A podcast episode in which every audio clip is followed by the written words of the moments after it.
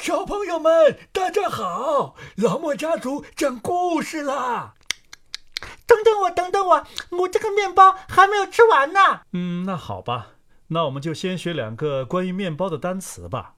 面包啊，一般用 bread 这个单词来表示。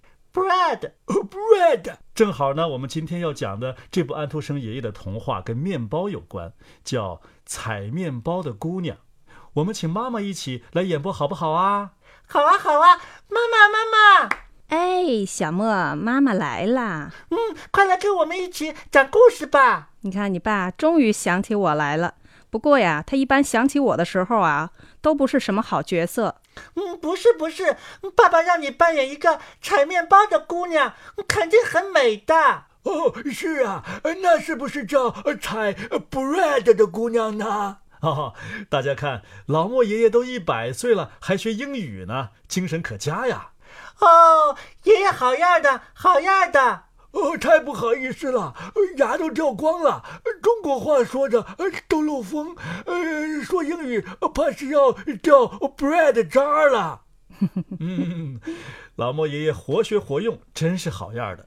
他说的呀是掉面包渣。不过呢，今天这部童话里的面包啊，英文版用了另一个词 loaf。loaf，爸爸，那这个单词和 bread 有什么区别呢？这个呀有点复杂。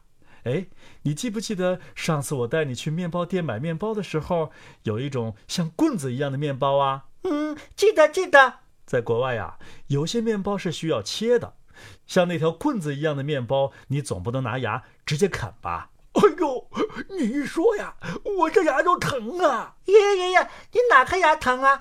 我帮你看看。嘿，爷爷还能哪颗牙疼啊？他就剩下面那两颗牙了，能把 bread 渣和口水兜住的。这点小隐私都被你们揭穿了。小莫呀，那些需要切开吃的面包，在没切之前呢，就叫 loaf。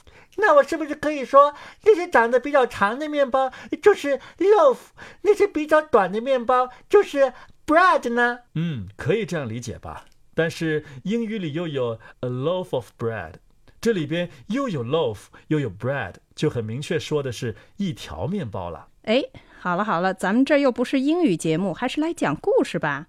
哦，我终于可以扮演一个像面包一样甜美的姑娘了。那可不一定哦。因为故事比较长，还得分成上下集，我们还是赶紧开始吧。开始吧，开始吧。你大概听说过那个怕弄脏自己的鞋子便踩面包的小姑娘，听说过她遭了多大的殃吧？这些事儿啊，是写在纸上、印在纸上的。她是一个穷孩子，很骄傲，自觉很了不起。像俗话说的那样，他这个孩子本性不好，还在他很小的时候啊，他便带苍蝇撕下他们的翅膀，让他们只能爬，以此取乐。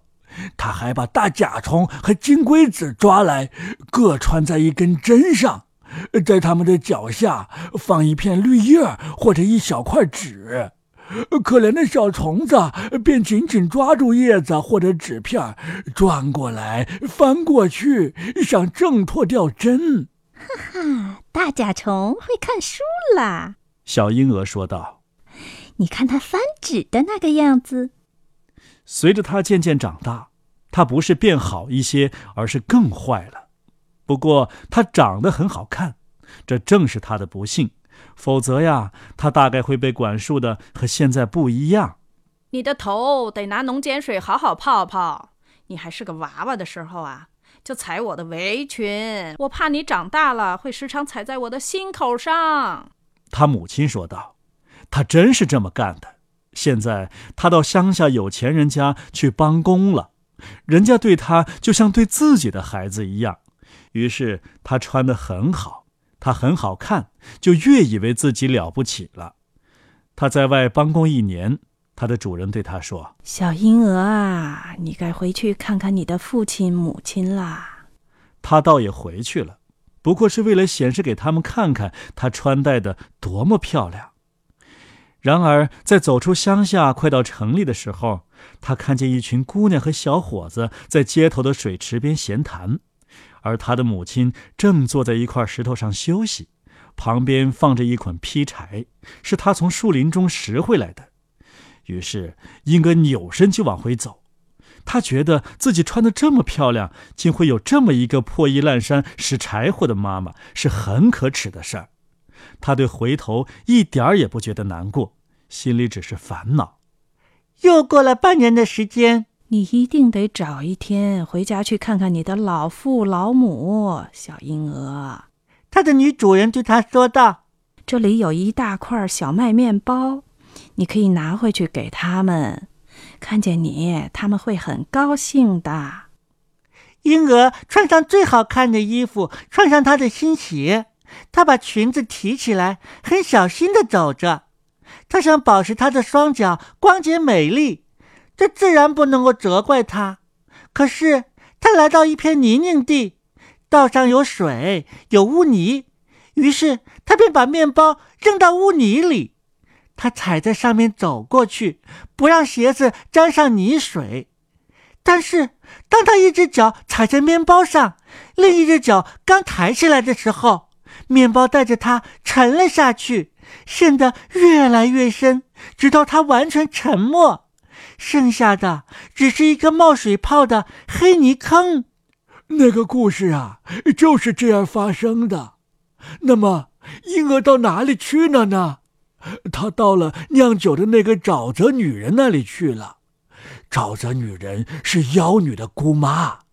妖女们是很有名的，有许多关于他们的歌，还有不少他们的画。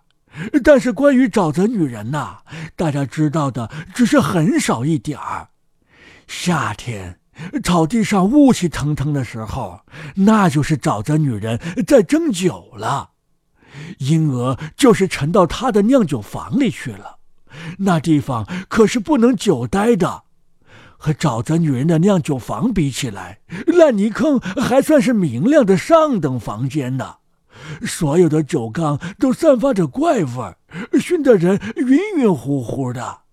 酒缸一个紧挨着一个的排着，要是中间有一个小缝，容得下人挤过去的话，你也过不去，因为这里黏糊糊的癞蛤蟆和肥胖的水蛇缠在一起。小婴儿便沉到了这里，所有这些叫人恶心的脏东西都是冰凉的，他浑身上下哆嗦起来。是啊，他的身子越来越僵了。他牢牢地踩着面包，面包又拽着他，就像是一颗琥珀纽扣系着一根小草一样。沼泽女人在家。魔鬼和魔鬼的曾祖母那天来酿酒房串门她是一个十分毒辣的老女人，她总是不闲着。他如果不是带着他的手工活，就不会出门。今天他的手工活也在这儿，他专门给人的鞋子缝上“不停的走”之类的玩意儿，让穿着缝有这种玩意儿的人永远不得安宁。他还会绣谎话。会把掉到地上的一切胡言乱语都织在一起，拿来害人，诱人堕落。可不是，他会缝，会绣，还会编。这老曾祖母，她看见了婴儿，接着又把眼镜戴上，再看了他一眼。这是个有灵性的姑娘，她说道：“我请求把她给我，作为这次来访的纪念。”它会成为装点我重孙子前庭的很合适的雕像。于是他得到了他，小婴儿就这样来到了地狱。一般说，人并不是这样直接下到地狱去的。要是他们有灵性的话，他们便可以绕道去地狱。那里是一片无边无际的大空间的前庭。往前看，你会头昏眼花；往后看，你也会眼花头昏。在这儿，一大群死人正在等着慈悲的大门打开，他们要等很久很久，又肥又大、爬起来东歪西倒的蜘蛛，在他们的脚上吐着千年的老丝网。这些蜘蛛网像脚镣一样勒进他们的肉里，像铜链一样的锁住他们。因为这个缘故，他们的魂灵永远都不得安宁。守财奴站在那里，他忘了带他的钱柜钥匙。虽然他知道钥匙插在钱柜锁眼上，是啊，要是把大家遭受的痛苦和灾难都叙述一遍，那会是冗长费神的。作为一座雕像立在那里，婴儿体验到了这种悲惨。下边，他的双脚牢牢地陷入那块面包里。为了不把脚弄脏，便落得这么个下场。他自言自语的说道：“瞧，他们都盯着我。”可不是，大家都看着他，恶毒的念头从他们的眼里表现出来。他们讲着，但嘴角没有出声。这些人看上去真可怕。看着我一定是件快事。小婴儿想到：“我的面庞很漂亮，穿着很好的衣服。”然后他转动着他的眼睛，脖子太硬了，转不动。真糟糕！沼泽女人的酿酒房把他弄得多脏啊！他一点没想到。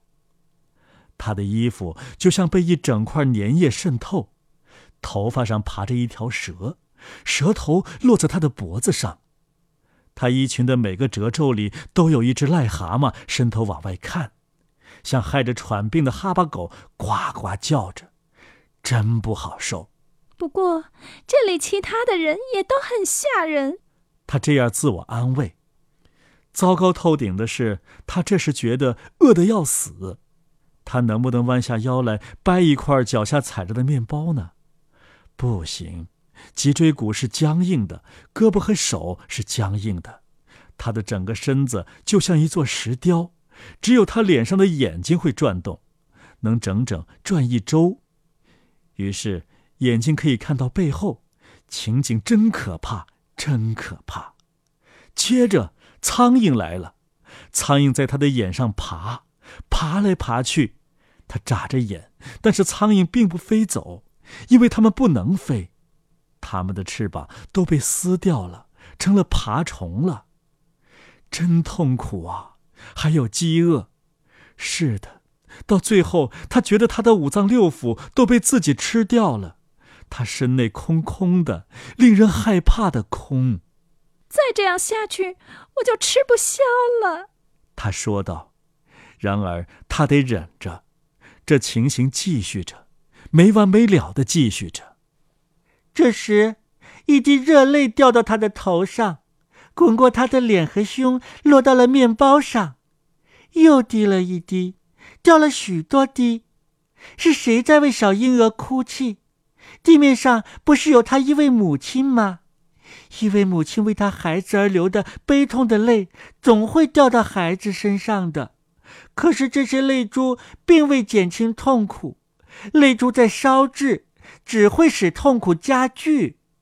还有这无法忍受的饥饿和他够不着脚下踩着的那块面包的那种折磨，最后他产生了一种感觉：他把自己的内脏都吃光了，他成了一个沉重空洞的管子，把一切声音都吸收了进去的空管。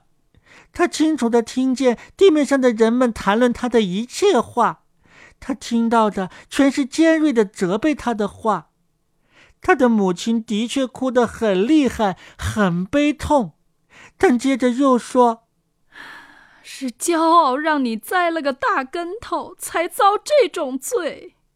这是你的不幸，婴儿，你让你母亲伤透了心。”他的母亲和上面所有的人都知道了他的罪恶，知道他踩着面包走，知道他沉沦不见了。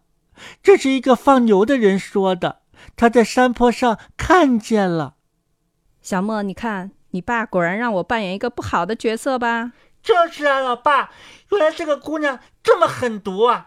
要是我呀，我一定赶紧把面包拿回去，给妈妈吃。哦，对不起啊，对不起啊，我不是故意的，这只是因为讲故事的需要。等以后妈妈不忙的时候，有好的角色呀，一定让她来演。嗯，算了吧。